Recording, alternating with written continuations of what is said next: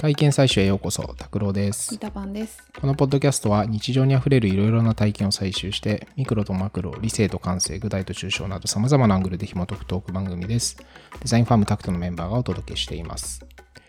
えーお便りボックス、えー引き続き設置してますんで、よかったらリンクから、あのー入っていただいて、えーご意見ご感想、僕たちに体験してほしいことなど、えー送っていただければ嬉しいです。ということで、前回に引き続き、ちょっとノンアル的なテーマではい話していきたいんですけど、はい。えー談笑して1年経ったんですよ。ああ、おめでとうごはい。あざいます。りがとうございます。まあなんかね、あの、ありがたいんだけど、別にめでたい気分も特になく、うん。まあなんか、引っ越したみたいな感じかな。おー、なんか別に引っ越して1年経ってもさ、確かに。そんなに嬉しくもなければ、うんうん。まあ慣れたな、みたいな。馴染んできたなそうそうそう。そういえば、1年前は別のとこ住んでたんだな、みたいな。うんうんうん。まあなんかそんな気分なんですよ。はい。うんわかりやすいです。わかりやすいでしょ。まあでも、あのやっぱ、こう、1年前と比べてじゃあ何が違うかで言ったらやっぱ体調うん。全然違うよねって話があって前回もねあの、うんうんマルクの、えー話で、はい。えーノンアル中毒体験っていうのを話したんだけど、うんうんうん。えー今回は、えー文人主義的男子体験っていうのでちょっと難しいタイトルになってるんですけどはい。これを話そうと思います。で以前書いてましたよね。そうなんですよ。ノートで、あの、100日、確か断酒したタイミング、まあ3ヶ月ちょっとだよね、したタイミングで、えっと、ちょっとノートで書いたら、なんだろうね、まあなんか一部の層に深く刺さったというか、はい。結構反響をいただいた、うんうん。えーノートで、えーなんだろうね、みんなお酒やめたいんですかね。どうなんですかね。うんまあなんか本気でやめたいって思ってるかどうかわかんないですけど、考える時はありますよね。はいはいはいはい。なるほどね。かん考えなきゃ、まあダイエットみたいなもんなのかな。ううんんなんか、痩せなきゃとか、うんこんな食生活ダメだみたいなふうに思ってて、うん。そのトピックに関しては常に気になってうん。いるみたいなぐらい。だけど、まあ実行するかどうかはさておきみたさていなおきですね。感じだよね。まあそうだよね。っていうのが多分まあ、えー僕の年齢以上の人たちにはうんとてもよく刺さるコンテンツなのかもしれないですね。うんうんうん。20代の人とかあんまり気にしないかもしれないね。この男子とか禁止とかってね。ミラバンお酒の飲み具合は最近はどうなんですか？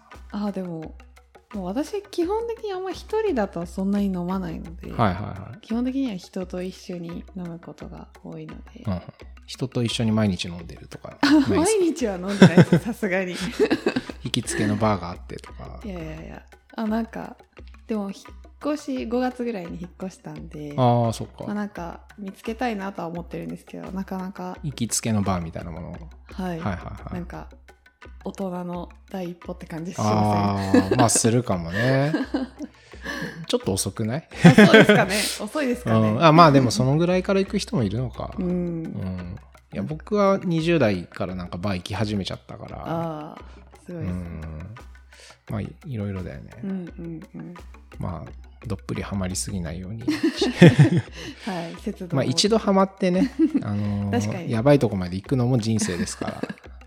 そうですね、うん。なんか拓郎さんの話聞いてるとそれもいいんだろうなってああまあ全然いいと思うよ。なんか振り切ったことを一回してみて、そう。んまあ自分が振り切ってたかっていうとね、別にうん手震えたりとかなんかそういう 本当に厳しい状態までいかなかったから、まあまあまあそ、そんな大したとこまで行ってないですけど、はいまあでもこう、ほぼ毎日飲むっていうのはやってたんで、うんまあ、こう、アルコール依存症の世界の話で言うとそこそこ依存してる人ではあるとこまでは行ったんで、うんうんでもこの業界そんな人いっぱいいるからね。確かにうん。死ぬほどいそう死ぬほどいるよね。そう。まあなんで余計にこう響いた、界隈の人に響いたのかもしれないんですけど、まあどういう話かっていうと、うんうん。えーまあノートに結構いろいろ書いたんで気になった人は読んでほしいんですけど、うん、断酒をするときに心構えですね。として、えー文人主義っていう、えー分ける人と書いて文人主義という、えーまあ、平野啓一郎さんが提唱している考え方が非常にあのしっくりきたということで、お話をしたんですよ。で、えっと、文人主義っていうのは、えーまあ個人っていう言葉に対しての、まあ、対比の概念だと捉えてほしいんですけれど、えーなんか自分ってなんか唯一一人の存在で状況に合わせてなんかこう仮面付け替えてやってるみたいなのが多分既成概念というか、うん。今の考え方だと思うんだけど文人っていうのは、えー、と例えばそのお酒と向き合ってる自分っていうのがいたり、えーうん今日僕がミタパンと向き合って、まあ、しかもポッドキャストを収録してる時の自分っていうのもあったり、えーまあ、さっきまでこうパソコンにカタカタと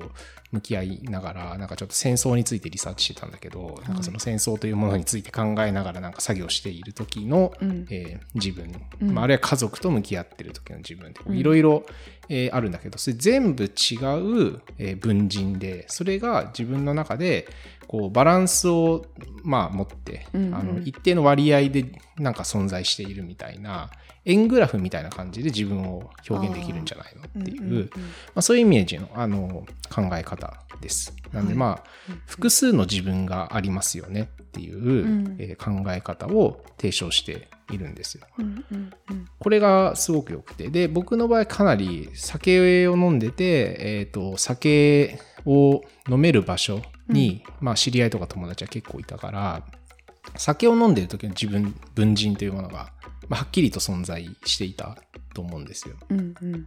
で、そいつがある日消え去ってしまうっていうのが、うん。えー断酒という行為なので、はい。こうアルコールを我慢しようとか、うん。えーもうそれを摂取しちゃダメだとかっていうだけじゃなくて、えーもうあいつと会えないんだみたいな。あいつはいないっていう。そう。自分の一部とそう。お別れをしたっていう、う。んまあ一種の覚悟じゃないですけど、はい。まあ恋人とお別れしたみたいうなね、ん。ぐらいのもうあの人と会っちゃダメだみたいな。そう。そんぐらいまあなんだろうね、まあ、大げさといえば大げさなのかな、はい。うん、その、ねその缶ビール1本って200円で買えちゃうじゃないですか、うん。コンビニに行って缶ビール1本買ってさって飲めば、えーまたお酒を飲む自分に戻っちゃうんだけど、えーそれをもうあいつとは別れたんだって大事としてちょっと考えるとなんかとても手は出ないというか、うん。そうその200円ですぐなんか美味しくて楽しいみたいな風になんかこうなろうと思わないというか、うんうん。いやもうあいつと別れたじゃん俺みたいな。あいついないじゃんみたいな。風に頭の中でこう トランスレートできると、うん。全然飲む気にならなかったっていう。そう。何なんだろう。人によって全然効果ない人いるかもしれない。だけど。確かに。すすごい自分のことをコントロールするためのうん。なんか考え方というか。そうっすね、うんまあうんメタ認知的なね考うんえ方ではあると思うんですよ、自分のなんかこう状態をちょっと俯瞰してみるわけじゃないですか、文はい。いろんな文人がいてその全体をなんかこう見ている自分みたいな存在が、まあ、できてしまうので、うん。あのなんかそいつが今なんかこう欲に溺れて酒に手出そうとしてるなっていう感じとかも なんかこうちょっと人事として見えちゃうというか、っていう状態を持てるっていうのが、まあ、そもそもいいのかもしれない。なので、まあ、欲をコントロールするのが上手な人っていうのはうんもともとそういうとこあると思うんですよね。うんちょっと引いてみちゃうみたいな。うんうんうんで大体そういう人って多分感情自体をコントロールするのも得意で、うんちょっと怒っちゃう時とかムッとする時とかもなんかあムッとしてるな自分なんでだっけとかっていう風に多分落ち着けられたりとかしちゃうと思うんで、そう。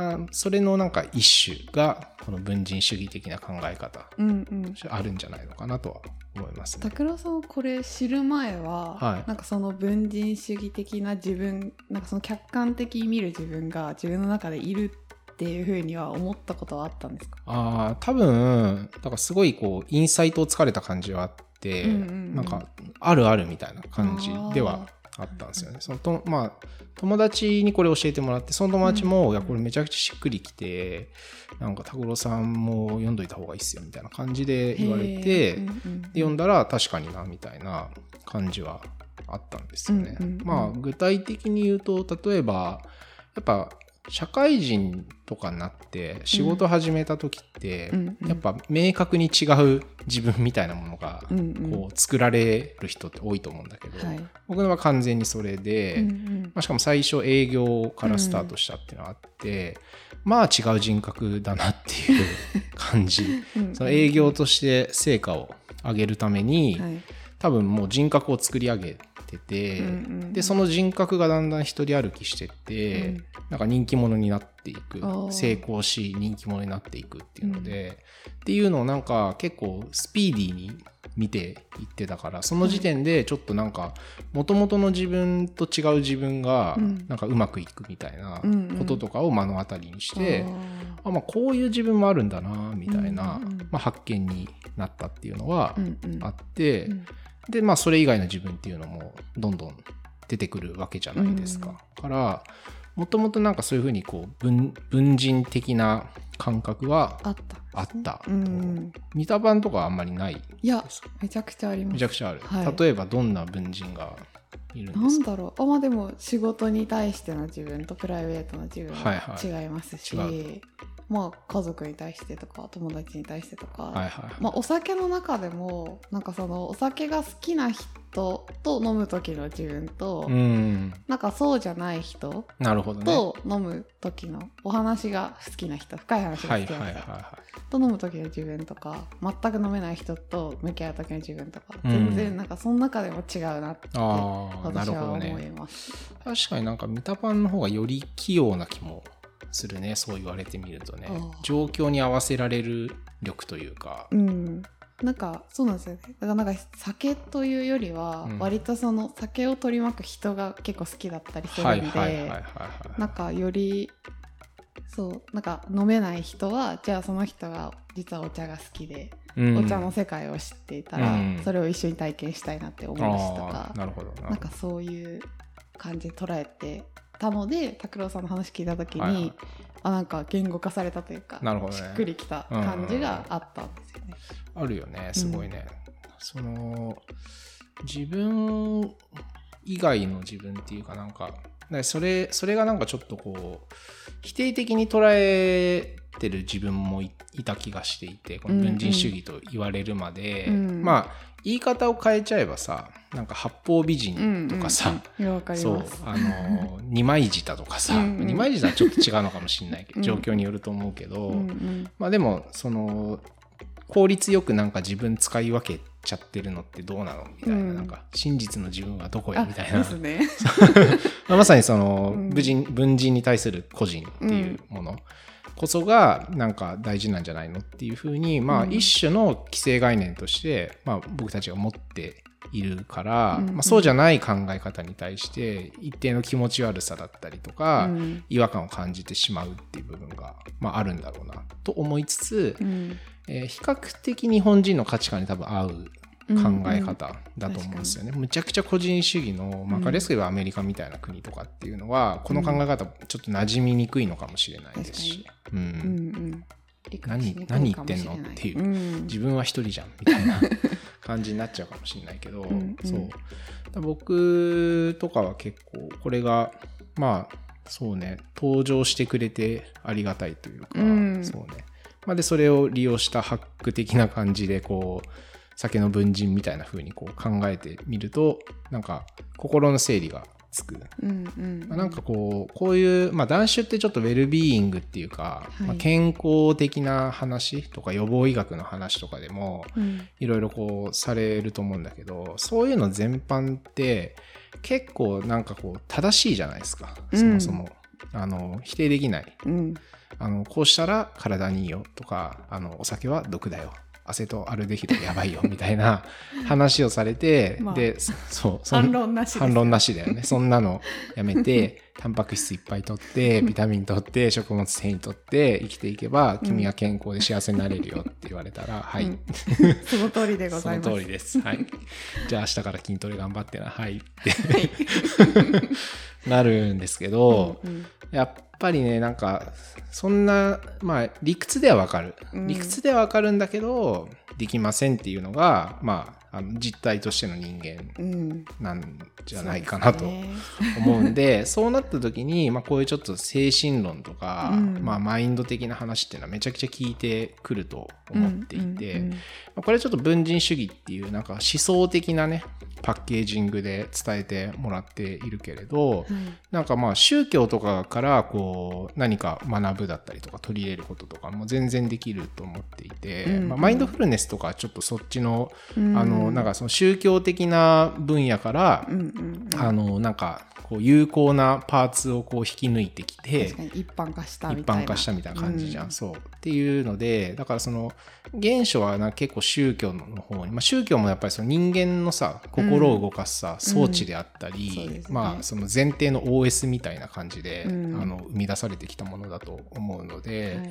そういうなんかファンクショナルなあの OS とかベネフィットみたいな話じゃなくって、うんうん。なんかこう人間の情緒にちゃんと響くような、うん。あの仕組みとか考え方っていうのを、えっとあやふやなものからもちゃんとこう学んで言語化していくみたいなものが結構あの UX とかの分野でもより効いてくるんじゃないのかなっていうのはちょっと、今ね心理学とかうん。そういうのは哲学とか生かされるっていうのはあると思うんだけど、はい。まあ、そっち系実際手つけてる人いるしね。そっちからうんうん。学びを取り入れていくっていう。確かに。てのは結構うん、うん。あるし、なんかこう研究開発していく上でもいいうんテーマなんじゃないかなみたいなことをちょっと思ってて若干談笑の話からちゃんと真面目な話に 着地をし していくことができてるんですけれど、はい。はい。ってことで、まあ、男子一つとってもね、やっぱうん、こう、体験としても面白いし、うんうん。なんか、まあ、僕も、こう、一生飲まないのかっていうとまたわかんないうんわけですよ。この先また別のね、うん。あの、なんだろうね、アルコールじゃないけど、アルコールみたいな聞き方をする合法的な何かみたいなものとかも出てくるかもしれないそよね、うですね全然。そうそうそう。んうんだから、まあ、CBD みたいなとか、うんうんそう。なんで、まあ、あと法律も変わるかもしれんし。そうですね。まあ、住む国も変わるかもしれないしうんって考えると、まあ、残りの人生でまたこうまあ酒もドラッグなんでその人間とドラッグの関係性っていうのについて、うん。自分の経験をいろいろ重ねていきながらなんか考えていくんだろうなっていうのをこう、うんうん。ぼんやりと思いながらノンアルを今日も飲んでいるという感じです。はい、その時はまたノート更新するそうっす。ね、そうっすね。うんうん。ノート最近書いてないけど、まあ1年経ったから一回書こうかな。1年経ってどう、どうでした？か、ううん。ん。読みたいですね。まあ今話した通りなんですけど、んうんまあでも人間関係とかね、ちょっとやっぱ変わった気はしますね。うんうん確かにその変化みたいなところがそうですね。ちょっと振り返って書いてみても、うん男子ブログみたいになってくるけど、まあまあ、それはそれでっていう感じで。うんうんうんはい。ということで今日はそんな感じですね。はい、ありがとうございます。ありがとうございます。